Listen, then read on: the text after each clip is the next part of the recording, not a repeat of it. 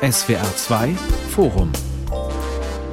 Heute Täterin weiblich. Wird sexueller Kindesmissbrauch durch Frauen tabuisiert? Im Studio ist Doris Maul. Für sexuelle Gewalt gegen Kinder und Jugendliche sind Männer verantwortlich, so zumindest die gängige Wahrnehmung.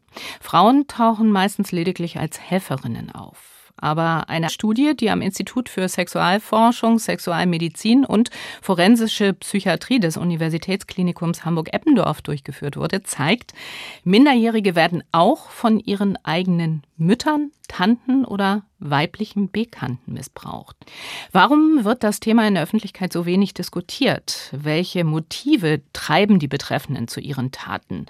Und schließlich, weshalb ist es so wichtig, über die Zusammenhänge aufzuklären? Darüber wollen wir in diesem SWR2-Forum sprechen. Meine Gäste sind Professorin Dr. Sabine Andresen, Kindheits- und Jugendforscherin an der Goethe-Universität Frankfurt, Professor Dr. Pierre Bricken, er ist Sexualwissenschaftler und Direktor des Instituts für Sexualforschung, Sexualmedizin und forensische Psychiatrie am Universitätsklinikum Hamburg-Eppendorf und Nikolaus Haaf, Mitglied im Betroffenenrat beim unabhängigen Beauftragten für sexuellen Kindesmissbrauch. Herr Haaf, Sie haben als Kind und Jugendlicher selber sexuellen Missbrauch durch eine Frau erlebt. Frage an Sie, wie reagieren Menschen in Ihrem Umfeld, wenn Sie erzählen, dass Sie nicht von einem Mann, sondern von einer Frau sexuell missbraucht wurden? Ich habe da unterschiedlichste Reaktionen erhalten, ehrlich gesagt. Von Glauben, dass man mir glaubt, dass das passiert ist, bis totalem Unglauben, dass ich das Menschen nicht vorstellen kann. Herr Bricken, ist Ihnen, der Sie in einer aktuellen Studie das Thema Kindesmissbrauch durch Frauen untersucht haben, diese Studie, die ich eingangs erwähnt habe, ist Ihnen in der Öffentlichkeit schon mal vorgeworfen worden, dass Sie sich mit einem Randthema beschäftigen würden? In der Öffentlichkeit würde ich sagen, weniger. Es ist eher Erstaunen, was häufig kommt, wenn mich Menschen danach fragen, was ich arbeite oder es auch in Diskussionen, Fachdiskussionen um das Thema geht, erstaunen, dass wir uns mit dieser Thematik beschäftigen, dass es eben offensichtlich sexuellen Kindesmissbrauch auch durch Frauen gibt. Also weil das diejenigen, die dann Erstaunen äußern, einfach bis dahin nicht gewusst haben. Ja, oder zumindest der Auffassung sind, dass das so selten ist, dass es eigentlich nicht wissenschaftlicher Untersuchungen bedarf, um das jetzt noch weiter aufzuklären. Frau Andresen, Sie waren von Januar 2016 bis September vergangenen Jahres Vorsitzende der unabhängigen Kommission zur Aufarbeitung sexuellen Kindesmissbrauchs. Welche Rolle haben Frauen als Täterinnen da in ihrer Arbeit gespielt? Na, zunächst einmal haben viele Betroffene, die in der Familie sexuelle Gewalt erlebt haben, davon berichtet, dass ihnen von den weiblichen Angehörigen, insbesondere den Müttern, häufig nicht geholfen wurde. Das ist so ein erstes großes Thema in der Aufarbeitungskommission gewesen. Im Zwischenbericht 2017 haben wir darüber auch etwas ausführlicher dann berichtet und haben darüber auch eine Diskussion ich will es mal sagen, losgetreten, ob nicht dieser Blick auf äh, Frauen als Mitwissende, als Nichthelfende nicht zu schnell den Blick verdeckt auf die Täter, über die die Betroffenen natürlich auch berichten. Und Frauen als Täterinnen, als aktive Täterinnen, ist das auch in Ihrer Arbeit vorgekommen, das Thema? Ja, wir haben auch Betroffene, die sich an die Kommission gewandt haben, die einen schriftlichen Bericht geschickt haben oder sich für eine vertrauliche Anhörung gemeldet haben, die von Frauen als Täterinnen berichtet haben und da mit diesem ähnlichen Spektrum, wie es auch Herr Haaf geschildert hat, sehr häufig die Reaktion, die ihnen begegnet ist nach Offenlegung, dass das Gegenüber sich das gar nicht vorstellen wollte.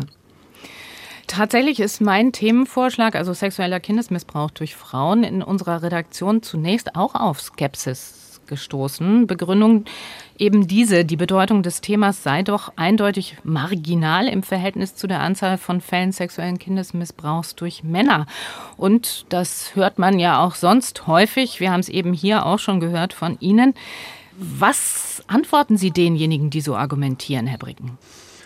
Na, marginal macht es dann erstmal sehr an der Quantität fest und selbst wenn man quantitativ darauf schaut, auf das Phänomen sexueller Kindesmissbrauch durch Frauen selbst dann ist es so, dass es eigentlich nicht als marginal, also randständig bezeichnet werden kann. Aber natürlich ist es so, dass die nach allem, was wir wissen, Mehrzahl sexueller Übergriffe an Kindern, sexuellen Missbrauchs an Kindern oder sexualisierter Gewalt Kindern gegenüber durch Männer begangen wird. Wir haben aber eben auch offensichtlich einen substanziellen Anteil von Frauen, die entweder an Übergriffen beteiligt sind oder selbst Übergriffe begehen, Missbrauch begehen. Und offensichtlich ist das eine Situation, die aus verschiedenen Gründen, Tabus, nicht bisher ausreichend Würdigung im gesellschaftlichen Diskurs und in der Forschung gefunden hat. Wenn wir jetzt nochmal das Ganze versuchen mit Zahlen zu unterfüttern, zu untermauern, was man ja in der Tat kann, zumindest was die amtliche Statistik angeht. Also nach der amtlichen Statistik zum sexuellen Kindesmissbrauch sind Frauen tatsächlich zahlenmäßig eine Randerscheinung, Frauen als Täterinnen. 2020 hat die Polizei insgesamt rund 14.000 Fälle sexuellen Kindesmissbrauchs erfasst und nur 2,3 Prozent der Täter und Täterinnen waren laut Kriminalstatistik Frauen. Mhm. Ja, das ist natürlich ein äh, richtiger Hinweis und das ist auch das, was wir seit Jahren eigentlich wissen. Wir haben aber auch aus Dunkelfeldstudien Wissen darüber, dass offensichtlich Frauen als Täterinnen seltener berichtet werden müssen, weil wir auf der Ebene der Betroffenen, die berichten oder befragt werden zu diesem Thema, eben doch höhere Zahlen haben. Und insbesondere bei männlichen Betroffenen sexualisierter Gewalt ist es so, dass eben dort auch häufiger Frauen als Täterinnen vorkommen. Also hier gibt es offensichtlich eine Lücke zwischen dem Hellfeld und dem Dunkelfeld. Diese Lücke kennen wir ja auch aus anderen Bereichen, aber die ist offensichtlich hier relativ ausgeprägt oder zumindest so, dass es Fragen aufwirft und weiteren Forschungsbedarf gibt. Frau Andresen, was sagen Sie zu dieser Differenz zwischen dem Hell- und dem Dunkelfeld? Nehmen Sie das auch so wahr? Das ist ja ein grundsätzliches Problem, mhm. mit dem wir es zu tun haben. Und ich glaube, hier ist es wahrscheinlich noch mal besonders markant. Und mein Eindruck ist, dass viele Menschen es sich auch überhaupt gar nicht vorstellen wollen, dass auch Frauen Täterinnen sein können. Und äh, damit haben wir es wahrscheinlich auch mit einem ganz besonderen Tabu zu tun. Insofern würde ich sowieso gar nicht von marginalisierten Phänomenen sprechen, weil ja immer jeder einzelne Fall einer zu viel ist. Aber doch die Frage stellen, erstens, wie kommt es, dass es vielleicht Betroffenen besonders schwer fällt, darüber zu sprechen, wenn die Täterin die Mutter oder eine andere Frau war? Warum hier das Glauben schenken möglicherweise noch schwerer fällt. Also kurz gesagt, womit hat es eigentlich zu tun? Mit welchen Bildern in unserer Gesellschaft von Frauen und ihr Verhältnis zu sexueller Gewalt gegenüber Kindern hat es zu tun. Das ist in der Tat die Frage, Herr Haff. Wie ist denn Ihre Wahrnehmung? Also dieses Klischee der treusorgenden, liebenden Mutter, Frauen tun so etwas nicht. Ähm, wie weit ist das verbreitet nach allem, was Sie als Betroffener jetzt natürlich mit besonderer Sensibilität in den vergangenen Jahren und Jahrzehnten wahrgenommen haben? Ich habe eher so bei den Reaktionen, äh, wo ich das, ähm, wo ich das offengelegt habe, bei dem Gegenüber gemerkt, dass, dass nicht, das nicht direkt ausgesprochen wurde. Aber es war so ein totaler Unglaube da. Also das war zu spüren, dass ein Widerstand, ich will mir das nicht vorstellen. So kann man das eher so beschreiben. Herr Bricken, was sagen Sie denn? Woher kommt das? Also diese Frage, die Frau Andresen aufgeworfen hat. Warum fällt es so schwer, tatsächlich zu realisieren, dass auch Frauen Täterinnen sind im Kontext sexueller Missbrauch, Kindesmissbrauch? Ich glaube, dass die Gründe dafür sehr vielschichtig sind. Angefangen dabei, dass wir natürlich in unserer gesellschaftlichen Wahrnehmung von Geschlechterunterschieden Männern und Frauen insgesamt uns Aggressivität, Gewalttätigkeit, Übergrifflichkeit gepaart mit der Rolle von Fürsorglichkeit, Frauenmütterlichkeit schwer vorstellen können. Das hat im klinischen Kontext, also allem, was sozusagen mit Medizin zu tun hat, mit Psychologie zu tun hat, mit Sexualwissenschaft zu tun hat, aber auch die Dimension, dass diejenigen, die in dem Feld geforscht haben und sich gerade dieses äh, Feld des sexueller Übergriffe, Pädophilie und so weiter angenommen haben, doch zu großen Teilen auch Männer gewesen sind und die Forschungsarbeiten, die dort gemacht worden sind, eben damit auch einen entsprechenden Blick auf das Phänomen haben. Auch die Krankheits- oder Störungskonstrukte, wie zum Beispiel das äh, Konstrukt der pädophilen Störung, ist eins, was primär erstmal in männlichen Geistern, Hirnen entstanden ist, ist sicherlich auch ein Grund dafür.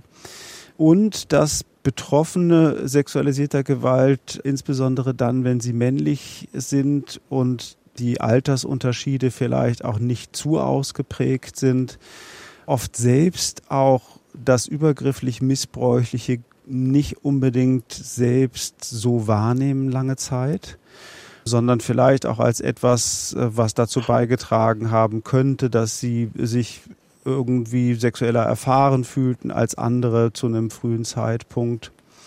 Und das ist ein ganz ausgeprägtes Phänomen in diesem Feld der sexuellen Übergriffe. Das ganze Problem, was mit Scham zu tun hat und Scham erleben. Scham erleben spielt offensichtlich bei den Übergriffen durch Frauen an, gerade auch Jungs, eine sehr, sehr große Rolle. Dazu kann, denke ich, auch Herr Haaf noch mal etwas sagen. Gerne unmittelbar, bevor wir dann auf Ihre Studie kommen und dann eben auf die konkreten Opfererfahrungen dann auch des Herrn Haaf. Stichwort Scham, Herr Haaf. Das ist ein sehr guter Punkt, Herr Bregen, den Sie da angesprochen haben. Also das ist schon, also auch bei mir ein großes Thema gewesen, Scham natürlich darüber zu sprechen, obwohl ich nicht von vornherein in meiner Biografie das sehr klar gesehen habe, dass es sich um sexuelle Gewalt handelt. Ich habe das damals als Kind natürlich nicht in Worte fassen können, aber mir war von vornherein klar, das ist hier irgendwie falsch. Und trotzdem hat es mich auch beschämt. Ich habe mich halt eben zum Beispiel in der Hinsicht durch die Täterin jetzt nicht unbedingt sexuell erfahrener gefühlt. Es war eher die Scham und das Abblocken von Sexualität in meinem Fall. Also da gibt es ja auch verschiedene ähm, Ausprägungen, wie man darauf reagieren kann als Kind. Ne? Aber das Thema Scham, auch in Bezug auf Männlichkeit, hat mich sehr stark begleitet. Vielleicht sagen Sie doch an dieser Stelle jetzt gleich mal, in welcher Form und in welchem Abschnitt Ihres Lebens Sie sexuelle Gewalt durch eine Frau erfahren haben. Ich bin durch eine Täterin im familiären Umfeld missbraucht worden. Man kann das so grob eingrenzen zwischen dem fünften und 15. Lebensjahr. Das sind so die beiden Eckpunkte, wo ich konkrete Erinnerungen habe, wo das angefangen hat und aufgehört hat und wo ich am Ende auch stoppen konnte. Aber es gab auch Erinnerungen, die vermutlich schon viel früher sind und auch Sachen, extrem unangenehme Erinnerungen aus der Zeit nach dem 15. Lebensjahr. Und welche Erfahrungen haben Sie da gemacht? Das reicht von lüsternen Blicken, ungewollten Berührungen bis hin zu Sachen, die man als Vergewaltigung bezeichnen kann. Also das wirklich echt üble Spektrum von sexueller Gewalt. Hinzu kommt körperliche Gewalt, emotionaler Missbrauch, Vernachlässigung, Demütigungen, Sadismus, also die ganze Bandbreite zusätzlichen Dinge, die auch ziemlich widerlich sind. Herr Bricken, Sie haben im Rahmen einer Online-Befragung Opfer interviewt, insgesamt 212 Personen, also Menschen, die im Kindes- und Jugendalter sexualisierte Gewalt durch eine Frau erfahren haben. Inwiefern deckt sich, was Sie da herausgefunden haben, mit dem, was der Herr Haaf jetzt gerade geschildert hat, beziehungsweise was hat diese Studie hervorgebracht? Ich muss vielleicht den Ausgangspunkt skizzieren und das ist auch äh, das, was uns drei eint. Herr Haaf, Sabine Andresen und ich haben alle mit dem Kontext von Aufarbeitung mit diesem Thema zu tun gehabt und uns auch viel darüber ausgetauscht. Und das war Ausgangspunkt letztendlich für drei Studien, von denen die, die erste ist also eine Online- Studie, bei der wir versucht haben, über den relativ geschützten Weg Menschen quantitativ zu befragen, also mit zahlenmäßig auswertbaren Fragen zu befragen, was sie an Erfahrungen von sexualisierter Gewalt durch Frauen haben. Die Antwortenden waren zu 60 Prozent, haben die sich als Frauen und zu 40 Prozent als Männer angegeben. Das durchschnittliche Alter war bei sechs Jahren zum Zeitpunkt, wo die Missbrauchshandlungen begonnen haben und oft gingen die über sehr lange Zeiträume, zum Teil über 100 Erlebnisse, die berichtet worden sind. Und ich denke, zwei Besonderheiten, die für uns auch nochmal Fragen für zukünftige Forschung aufgeworfen haben, dass doch ein sehr großer Anteil der Berichtenden angekreuzt hat, dass die Täterinnen die Mütter gewesen sind. Und dass es auch in Hinblick auf die Symptomatik eine sehr starke Form von Selbstbeschuldigung, Selbststigmatisierung, Abwertung gegeben hat, die eben zur Symptomatik auch beiträgt. Das sind sicherlich zwei Ergebnisse, die auch weitere Erforschung notwendig machen. Wir haben das Ganze dann flankiert durch eine weitere Studie, das ist eine Online-Studie gewesen, die sozusagen auf die andere Seite geschaut hat, also Frauen mit pädophilen Interessen, Frauen, die selbst angeben, ein sexuelles Interesse an Kindern zu haben. Und hier haben wir über einen relativ kurzen Zeitraum dann 50 Frauen befragen können und was wir hier eben auch deutlich zeigen konnten, ist, dass es eben auch bei Frauen entsprechend pädophile Interessen gibt, dass die relativ häufig offensichtlich gepaart sind mit einer depressiv-ängstlichen Symptomatik, manchmal auch mit eigenen traumatischen Erfahrungen in der Vorgeschichte. Also durchaus vergleichbarer mit der Situation bei Männern, als wir uns das im Allgemeinen vorstellen. Da steckt jetzt viel drin. Bevor Sie den dritten Teil der Studie erwähnen, möchte ich das vielleicht nutzen, die Gelegenheit, die Frau Andresen nochmal mit ins Spiel zu bringen. Der dritte Teil der Studie, dabei handelt es sich ja um eine Auswertung von Anhörungen und Berichten der unabhängigen Kommission zur Aufarbeitung sexuellen Kindesmissbrauchs. Und bei dieser Auswertung wurden insgesamt vier Stereotype von Täterinnen identifiziert. Frau Andresen, vielleicht können Sie dazu ein bisschen was erläuternd sagen. Ja, das will ich gerne versuchen. Ich will gerne aber auch noch mal vorab, weil ich das sehr im Kopf habe, was Herr Haaf ausgeführt hat und äh, wir uns das, glaube ich, immer vor Augen führen müssen, vom fünften, mindestens mhm. fünften mhm. bis zum fünfzehnten Lebensjahr sexuelle und andere Formen der Gewalt erlebt zu haben, welche Bedeutung das hat. Und Pierre Bricken hat ja gerade auch ausgeführt, dass viele, die geantwortet haben in dieser Studie, auch von langjährigen und sehr vielen Taterlebnissen berichtet haben. Ich glaube, man muss sich das immer wieder vor Augen führen, was das bedeutet für ein Kind über einen so langen Zeitraum sexuelle Gewalt erleben zu müssen und vielleicht auch keine Hilfe zu erhalten. Und äh, da wird Herr Haaf ja vielleicht auch noch mal berichten können. Ja. Und das knüpft an an die Frage nach den Stereotypen, die hier nochmal in der Studie, in der Veröffentlichung der Kommission auch vorgestellt worden sind. Und es verweist eben auch unter anderem auf das, was die Familie möglich macht, Kindern Gewalt zuzufügen. Und das, was berichtet wurde, sind einmal Mütter und andere Täterinnen, die als sadistische Täterinnen bezeichnet wurden. Das heißt, die selber sexuelle Gewalt angewendet haben, aber auch andere Formen der Gewalt. Dann das, was so mit Erziehung oder Familienklima einhergeht, also Kinder auch zu, wie es heißt, zu desensibilisieren, also ein sexualisiertes Erziehungsklima zu schaffen, dass es einem Kind dann sehr schwer fällt, irgendwie auch zu erkennen, wenn Grenzen überschritten werden, dass ihm vermittelt bekommt, das ist normal, was wir hier machen und trotzdem hast du natürlich darüber zu schweigen. Also das Klima ist, glaube ich, etwas, was hier ganz zentral ist.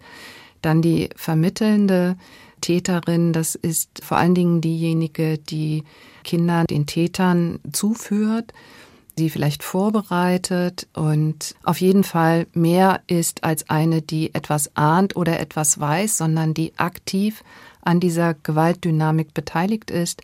Und die sogenannte instruierende Täterin ist diejenige, und da bin ich sehr gespannt, was Herr Bricken vielleicht noch ausführt, die man sich in einer organisierten Struktur vorstellen muss. Denn viele Betroffene berichten gegenüber der Kommission ja auch von organisierten Strukturen. Das heißt, es hat mehr als eine Täterin, einen Täter gegeben und die Täter haben voneinander gewusst und die Kinder sind ganz gezielt weitergereicht worden. Das ist so das, was der Kommission berichtet wurde und wo versucht wurde, mit dieser analytischen Unterscheidung mal so eine gewisse Bandbreite auch aufzumachen, wobei man immer sicherlich auch davon ausgehen muss, dass es hier auch Überschneidungen, Schnittmengen gibt. Aber ich glaube, damit ist ein wichtiger Schritt getan, um zu verdeutlichen, worüber wir sprechen, wenn wir über die Rolle von Frauen sprechen. Täterin weiblich wird sexueller Kindesmissbrauch durch Frauen tabuisiert. Das ist das Thema in diesem SWR2 Forum mit der Kindheits- und Jugendforscherin Sabine Andresen, dem Sexualwissenschaftler Peer Bricken und dem Mitglied des Betroffenenrats Nikolas Haaf. Vielleicht bevor Herr Bricken das erläutert, nochmal die Frage an Herrn Haaf. Also wir haben jetzt die Stereotype, die sich auswerten ließen aus den Berichten so aufgefächert. Entsprach Ihre Täterin einem dieser Stereotype oder was wissen Sie über die Motive der Frau, die sie missbraucht hat? Ich habe gestern Abend diesen ähm, Aufsatz nochmal gelesen aus der Studie mit diesen äh, Typisierungen. Ich habe darüber auch nochmal nachgedacht tatsächlich, was das für mich bedeutet. Also die parentisierende Täterin, das ist so eine Kategorie, die man da anwenden könnte. Auch die sadistische Täterin äh, passt leider sehr gut auf die Frau, die mir das angetan hat. Ich habe selber keine sexuelle Gewalt in organisierten Strukturen erlebt, deswegen ich hatte das mit einer Einzeltäterin zu tun, in einem familiären Kontext. Und ich habe mich immer auch gefragt, was ist eigentlich der Grund gewesen, warum mir das passiert ist. Und ich vermute eine Sache, die Täterin konnte endlich mal Macht über einen Mann ausüben, über einen kleinen Mann, wo man so richtig zutreten konnte es ist halt eben auch schwierig, das auch alles aufzudröseln gewesen in meiner Geschichte der Aufarbeitung meiner persönlichen, was da eigentlich genau vorgefallen ist und wie sich die Täterin mit allen möglichen Schattierungen und Facetten halt eben mir gegenüber verhalten hat. Und wie sind Sie als Kind mit diesen Erfahrungen umgegangen? Gab es da einen Freund, eine Freundin, mit dem oder der Sie darüber reden konnten? Gab es irgendeine Möglichkeit? Äh, nee, gab es nicht. Zum einen, weil es mir selber auch nicht so klar war oder andersherum gesagt, es war mir schon irgendwo klar. 1991 gab es einen Artikel im Spiegel über Inzest äh, durch Frauen. Und das habe ich damals als Jugendlicher zufällig in die Finger bekommen und habe das damals, hat das bei mir Klick gemacht. Aber ich wusste, okay, das ist es. Das hat damals so dann angefangen, in mir dann zu rotieren und ich wusste, okay, da passiert irgendwas in diese Richtung. Ich habe aber darüber mit niemandem geredet damals als Jugendlicher und habe das erst mit Anfang 20 einem Therapeuten gegenüber geäußert, die Übergriffe. Also in Ihrer Studie, Herr Bricken, was mir da aufgefallen ist, in Zusammenhang mit dem, was der Herr Haaf auch gerade gesagt hat, ähm, wenn ich das richtig gelesen habe, 43 Prozent der Befragten, die Opfererfahrungen gemacht haben, haben nicht einordnen können zu dem Zeitpunkt, als das passiert ist, ob die sexualisierten Handlungen tatsächlich missbräuchlich waren. Ja, das schließt an unseren Anfang an, nämlich hm. diese Frage Hell- und Dunkelfeld. Wir dürfen ja nicht vergessen, dass wir, wenn wir in so einer Studie etwas abfragen, erstmal nicht verurteilte oder rechtlich abzuurteilende oder zu sanktionierende Taten erfragen, sondern wir erfragen hier erstmal die Wahrnehmung von betroffenen Personen. Und gerade wenn es, und das hat Herr Haaf eben ja sehr deutlich gemacht, gerade wenn es um Taten im familiären Kontext geht, dann ist diese Unterscheidung zwischen dem, was jetzt wirklich Übergriff ist und dem, was noch Nähe ist oder Fürsorglichkeit, die braucht auch oft ja eine lange Zeit, um in einem zu reifen und klar zu werden. Das ist das perfide und letztendlich so besonders gemeine an dieser Form der Mischung von auf der einen Seite natürlich ganz selbstverständlichem Aufnehmen von der Nähe als Elternteil und dem, wenn eben die Grenzen überschritten werden. Und äh, dadurch haben wir auch häufig und nach meinem Dafürhalten bei Männern vielleicht noch ein bisschen häufiger, die betroffen sind von sexualisierter Gewalt durch Frauen, diese langen Phasen von Unklarheit, dass das also sozusagen nicht sofort verbucht wird als ein sexueller Missbrauch oder ein sexueller Übergriff, sondern dass es zum Beispiel so ein Erlebnis braucht, wie das, was Herr Haaf gerade geschildert hat. Also man liest einen Beitrag, man stellt fest, oh, das ist offensichtlich auch anderen so widerfahren, ich bin nicht damit allein und offensichtlich nehmen auch andere das als einen Übergriff wahr. Und das ist wiederum dann der Grund, warum diese gesellschaftliche Diskursveränderung so bedeutsam ist, weil nur dann, wenn wir feststellen, auch durch Wissenschaft feststellen, es gibt nicht nur Mittäterinnen, sondern offensichtlich auch eigene Motive, nur dann können wir auch auf dieses Phänomen anders gucken als bisher. Also zum einen gibt es diese Schwierigkeit, über die wir gerade kurz gesprochen haben, dass die Betroffenen eben sehr lange brauchen zu realisieren, was passiert da eigentlich. Und andersrum habe ich den Eindruck, dass es auch nicht ganz klar ist, was fällt eigentlich unter sexuellem Kindesmissbrauch durch Frauen? Also worüber reden wir eigentlich? Über welche Taten reden wir eigentlich?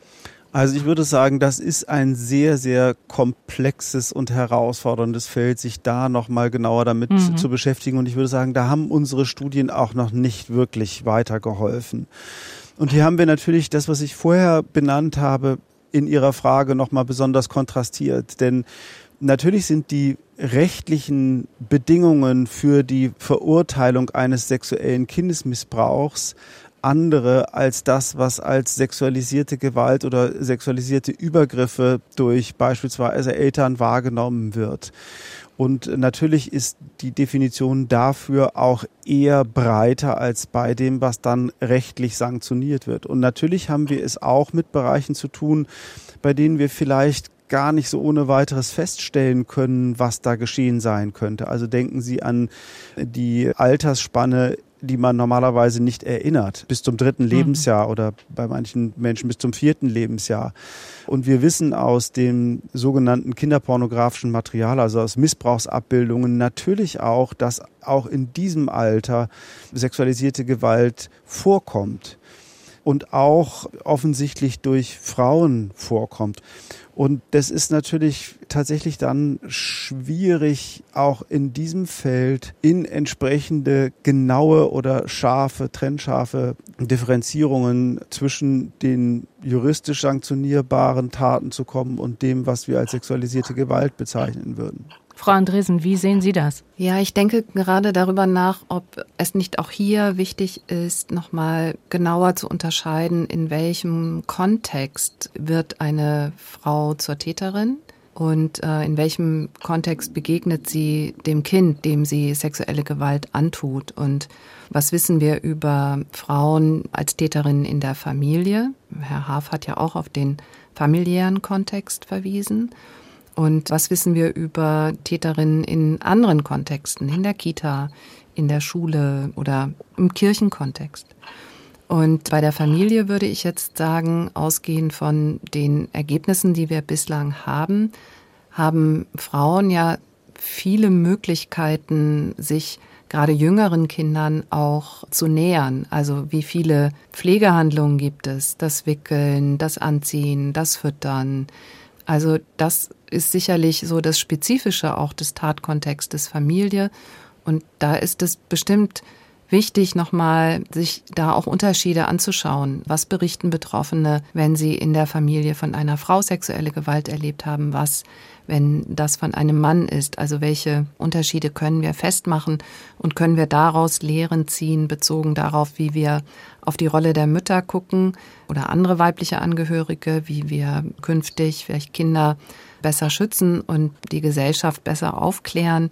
Also die Vielschichtigkeit, von der Pierre Bricken gesprochen hat, die braucht es eben auch in der Betrachtung jetzt dieser Frage, die Sie gestellt haben. Hm, Herr Haaf, würden Sie dem zustimmen? Ja, absolut. Das ist ein wirklich weites Feld. Also, das kann ich nur unterstützen. Also, interessant fand ich auch in der Hamburger Studie, dass mehr als zwei Drittel der befragten Opferpersonen angegeben haben, dass die Täterinnen Verdeckungsstrategien benutzt hätten. Solche Verdeckungsstrategien, haben Sie die auch erlebt, Herr Haaf? Das ist wirklich eine sehr interessante Frage. Das gab es bei mir nicht. Also ich gehöre zu der Gruppe, die das halt eben nicht erlebt haben. Also ich habe kein Schweigegebot erhalten. Ich habe mich immer gefragt, was hat die Täterin so sicher gemacht, dass ich nichts sagen werde? Ich war auch als Kind schon auffällig. Also ich hatte auch wirklich psychische Probleme als Zwölfjähriger. Ich habe auch wirklich obszöne Sachen auf Schulhefte gemalt. Also ich habe auch wirklich auch Sachen gemacht, die waren so ein bisschen über das Maß hinaus schon als Jugendlicher. Und da hat irgendwie nie jemand irgendwie nachgehakt oder halt eben, es gab auch keinen Druck von der Täterin aus, irgendwie jetzt stillzuhalten. Also man hätte, auch wenn man hingeguckt hätte, hätte man sehen können, dass da irgendwas nicht stimmt. Frau Andresen, nochmal zurück zu dem, was Sie gesagt haben, das eben klarer machen, differenzierter betrachten. Wie kann denn das gelingen, konkret? Naja, zuerst aus der Perspektive der Aufarbeitung betroffenen Menschen zuhören und gute Bedingungen schaffen dafür, dass sie berichten können, wenn sie das möchten und natürlich auch an all die anderen, die Verantwortung richten. Also mit all den anderen meine ich jetzt beispielsweise Lehrerinnen und Lehrer, die vielleicht die Zeichnungen von Herrn Haaf gesehen haben, aber sich nie irgendeine Frage gestellt haben.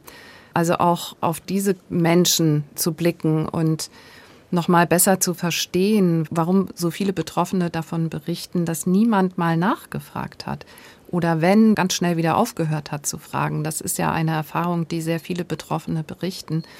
Und das ist so für mich der erste Punkt. Der zweite ist das, was Herr Bricken beschrieben hat. Also wir brauchen Wissen. Und wir haben jetzt diese Studie und zeichnet sich ja schon ab. Es braucht äh, weitere Forschung dazu. Und von diesen zwei Elementen vielleicht ausgehend auch eine sensiblere Diskussion in der Öffentlichkeit überall dort, wo Kinder und Jugendliche ihren Alltag verbringen. Also in der Kindertagesstätte, in Schulen, im Sportverein, auch da dieses Wissen zu transportieren und so den Weg zu beschreiten, für den wir drei hier ja auch, würde ich sagen, durchaus alle eintreten, nämlich ein Aufmerksam machen auf diese Gewalt, auf die Bedeutung, die sie hat und ein Überwinden dieser vielen Schweigegebote und der Abwehr, sich wirklich intensiv damit zu befassen. Wir brauchen Wissen, dieses Stichwort aufgreifend. Herr Bricken, lange Zeit wurde der Begriff sexueller Missbrauch vorwiegend mit männlichen Menschen assoziiert. Hat das auch damit zu tun, dass weibliche Sexualität generell lange Zeit nicht im Forschungsfokus stand? Ja, zumindest deutlich weniger und eben auch da sehr stark mit einem von Männern dominierten Blick. Also das ist sicherlich ein Grund und auch wenn wir uns so etwas wie Vergewaltigung vorstellen, dann stellen wir uns das eigentlich Männer wie Frauen immer erstmal als ein Eindringen vor, eine Penetration vor, dass letztendlich auch eine Vergewaltigung möglich ist, ohne dass man einen Penis hat als äh, Täterin, das kommt sozusagen nicht so automatisch vor in den Vorstellungen. Und selbst wenn wir uns die Geschichten von Betroffenen anhören und dann selbst im Kopf mal versuchen, die Geschlechter zu variieren, dann stellen wir fest, dass wir alle solche Stereotype haben. Und wir müssen versuchen, diese Stereotype immer wieder in Frage zu stellen und dann das tun, was Herr Haaf und Sabine Andresen jetzt auch gesagt haben, also Fragen stellen, hinsehen und das immer wieder. Das fängt doch schon damit an, oder das ist Teil äh, des Bildes, was Sie jetzt gerade skizziert haben, dass auch Pädophilie als Begriff und als das, was damit verbunden ist, in erster Linie mit Männern assoziiert wird, oder? Genau, ganz klar. Also, und zwar nicht nur in der sogenannten Laienbevölkerung, sondern letztendlich auch bei Expertinnen und Experten sehr häufig. Wir wissen aber auch da inzwischen aus Studien, beispielsweise eine Studie aus Finnland, aber auch aus Nordamerika, dass eben auch, wenn Sie größere Bevölkerungsgruppen, repräsentative Bevölkerungsgruppen befragen, eben ein nicht hoher Anteil, also etwa 0,1 bis 0,4 Prozent der weiblichen Bevölkerung angibt, dass sie im Laufe ihres Lebens solche Interessen an sich bemerkt haben.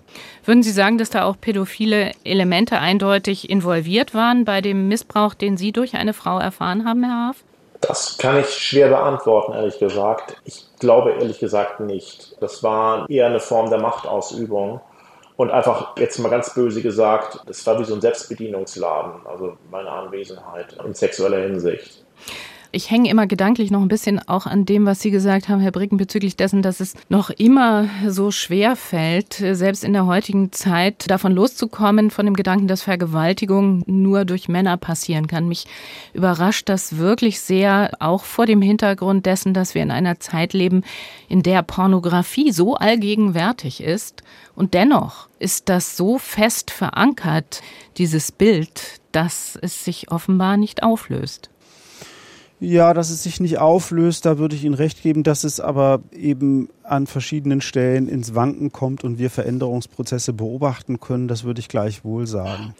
Frau Andresen, würden Sie denn sagen, über die Jahre, die Sie der unabhängigen Kommission vorgesessen haben, Hat sich einiges bewegt, was die Bereitschaft angeht, sich mit dem Thema auseinanderzusetzen?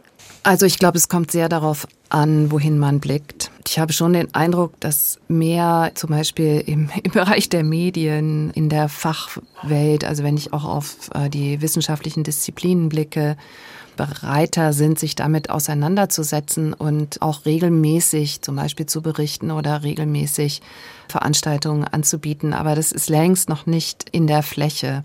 Wenn wir darauf blicken, dass in den 1980er Jahren viele Frauen aus der Frauenbewegung und aus der Selbsthilfebewegung heraus dieses Thema an die Öffentlichkeit gebracht haben, das Thema sexuelle Gewalt, sexueller Kindesmissbrauch, insbesondere gegen Mädchen in der Familie, dann stand das in einem ganz bestimmten politischen Kontext, nämlich in einem feministischen, parteilichen Kontext, in dem die bürgerliche Familie kritisiert wurde. Also nochmal so ein ganz bestimmter Blick auf das Geschlechterverhältnis. Und wenn man mit so einem politischen Blick darauf schaut, dann zieht es das nach sich, dass dann andere Phänomene wie Frauen als Täterinnen oder Jungen als Betroffene, als Opfer erst einmal sehr viel weniger im Blick sind. Und mit diesen Diskursschwerpunkten haben wir es zu tun. Und wenn wir dann wissen, dass viele dieser aktiven Wissenschaftlerinnen erst einmal gar nicht in der etablierten Wissenschaft Fuß fassen konnten, weil das, was sie vorgebracht haben, viel zu kritisch war,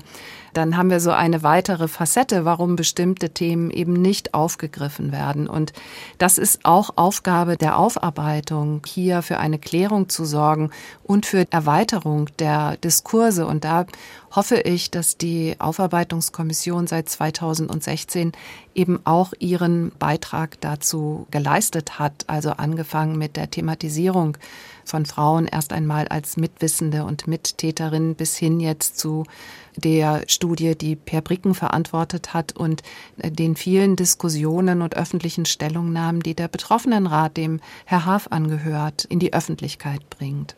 Würden Sie denn sagen, dass das Thema Frauen als Mitwissende und Mittäterinnen eine größere Akzeptanz erfährt als dieses Thema Frauen als wirklich aktive, proaktive Täterinnen, die sexuellen Kindesmissbrauch vornehmen? Ich glaube, vielen fällt äh, beides sehr schwer, sich vorzustellen. Und dann kommt immer dieses erstaunte Fragen, wie kann denn das sein? Wie kann eine Mutter so etwas tun? Wie kann sie das zulassen?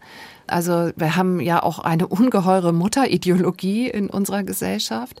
Aber dieser Widerstand, sich vorzustellen, dass Frauen vielleicht auch ein sexuelles Interesse an Kindern haben, das ist nochmal anders gelagert. Ob das mit einem größeren Tabu belegt ist, zu dem Schluss könnte man vermutlich kommen im Moment, aber da interessiert mich, wie das Per Bricken und Herr Haaf einschätzen. Herr Haaf. Kann ich schwer beurteilen. Also ich habe Männer kennengelernt in meinem Leben, ähm, die halt eben von ihren Müttern missbraucht worden sind als Einzeltäterin, wie auch Männer kennengelernt, wo die Mutter auch Mittäterin war in der Familie oder in größerem Kontext. Also ich vermute mal, dass es, dass es immer noch auf Widerstände stößt, egal wie, wie man es dreht und wendet. Herr Bricken? Also, wenn ich den wissenschaftlichen Diskurs betrachte, dann ist es schon so, dass über sehr lange Jahre eigentlich wiederholt das Bild erzeugt worden ist, wenn Frauen Kindern gegenüber sexuell übergriffig werden oder auch verurteilt werden, also die ein bis zwei Prozent, die Sie vorhin genannt haben, im Hellfeld, dann ist das Mittäterschaft.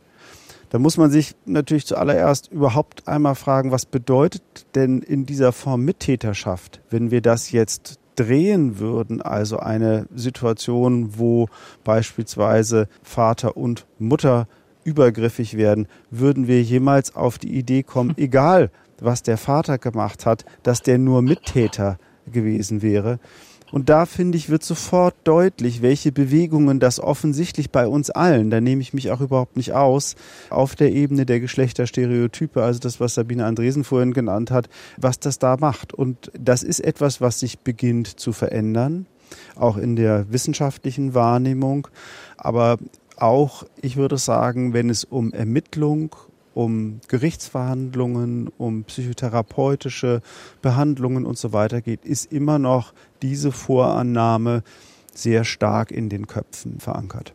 Womit wir dann uns schon dem Ende der Sendung nähern und äh, damit bei dem Thema sind Aufklärung, Prävention und Aufarbeitung. Herr Haaf, Sie haben mir im Vorgespräch erzählt, Sie hätten sehr lange, viele Jahre gebraucht, um sich von der Frau, die Sie missbraucht hat, überhaupt zu lösen.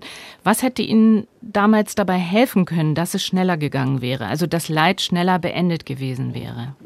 Dass, dass halt eben zum einen also eine Akzeptanz dafür da ist, dass halt eben Frauen sowas tun können. Ne? Dass man also, dass es so eine Art Grundwissen gibt darüber und dass ich ein Umfeld gebraucht hätte, dass das auch aufgefangen hätte. Das war damals nicht gegeben. Ich habe es erst vor 17 Jahren erst begonnen, das aufzuarbeiten. Und es war auch damals noch nicht so, dass ich dann ein gutes Umfeld hatte, was ich heutzutage erst habe, das mich dann stützt halt eben. Ne?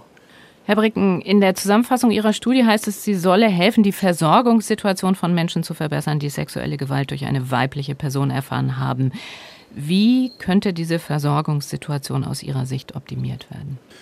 Es müsste sicherlich deutlich mehr Anlaufstellen geben für Betroffene sexualisierter Gewalt, die sich speziell auch mit diesem Thema auskennt. Also gerade männliche Betroffene, von sexualisierter Gewalt durch Frauen und dort auch eine stärkere Sichtbarmachung des Themas, eine stärkere Vernetzung und auch Menschen, die sich mit der Thematik gut auskennen. Der ganze Selbsthilfebereich, also Hilfe dort zur Organisation, das ist sicherlich ein weiterer Aspekt, der Aspekt von Forschung und gesellschaftlicher Diskursveränderung, also das, was wir hier jetzt hier vielfach angesprochen haben. Und letztendlich muss man aber auch sagen, auch auf der Ebene derjenigen Frauen, die bei sich selbst feststellen, dass sie in einer Situation sind, in der sie merken, es könnte etwas passieren oder es ist gar was passiert, auch hier eine Möglichkeit zu bieten, dass die sich irgendwo hinwenden können, um sich helfen zu lassen. Denn offensichtlich werden die bisher in Netzwerken wie kein Täter werden mhm. auch nicht ausreichend abgeholt. Frau Andresen, was brauchen wir dringend, um das Thema anzugehen? Ja, um das Thema anzugehen, brauchen wir, glaube ich, weitere Aufarbeitung. Wir brauchen überall dort, wo Kinder und Jugendliche heute sind, auch Aufklärung, also das Thema Information auch hm, zugänglich machen und vielleicht dabei auch noch mal sehr viel stärker darauf zu achten, wie kommen eigentlich Kinder und Jugendliche an Informationen über sexuelle Gewalt insgesamt, über Zugang zu Beratung und Unterstützung, aber dann eben auch über Strategien von Tätern oder eben auch Täterinnen. Ich glaube, wir denken bislang noch viel zu wenig aus der Perspektive von Kindern, wie wir sie quasi präventiv unterstützen können und welche Informationen, welche Zugangswege irgendwie auch kinderfreundlich sind. Und das würde ich sagen, ist jetzt übergreifend eine Herausforderung. Mhm. Also wie stärken wir gerade auch diejenigen in Familien, die Kindern helfen wollen, aber vielleicht nicht wissen, wie sie das tun können, die Ängste haben, die unter Druck geraten. Also das Umfeld wirklich stärken und dazu ist so eine Studie und ist ein Bericht, wie ihn Herr Haaf vorgestellt hat, eben auch wichtig, weil er vielleicht die Augen auch öffnet und dazu Menschen befähigt, dann genauer hinzuschauen und nicht zu denken, ach, das ist doch eine Frau, die wird schon nichts tun. Herr Haaf, Sie haben das letzte Wort. Hinter Ihnen liegen 20 Jahre Aufarbeitungsarbeit. Dennoch sagen Sie immer noch verständlicherweise, es ist eine Wunde, die wird nie vergehen. Was wünschen Sie sich? Was muss in der Gesellschaft passieren? Ja, also ich erlebe das ja immer wieder noch, wenn ich das Thema anspreche, dass ein Zurück Schrecken davor ist. Dass einfach dieser Schrecken vor diesem Thema abnimmt. Das ist wirklich ein echt tiefer Wunsch, äh, den ich habe. Weil ich finde, natürlich ist es entsetzlich, was ich erlebt habe und auch viele andere Betroffene erlebt haben und erleben. Andererseits ist, man kann eine persönliche Aufarbeitung irgendwo hinbekommen, dass man auch ein glückliches Leben kann, zum Glück. Und trotz der Wunde, dass dieser Schrecken einfach weggeht, dass, dass Menschen einfach Einfühlungsvermögen haben und sich darauf einlassen, dass diese Dinge passieren. Das ist sehr, sehr wichtig.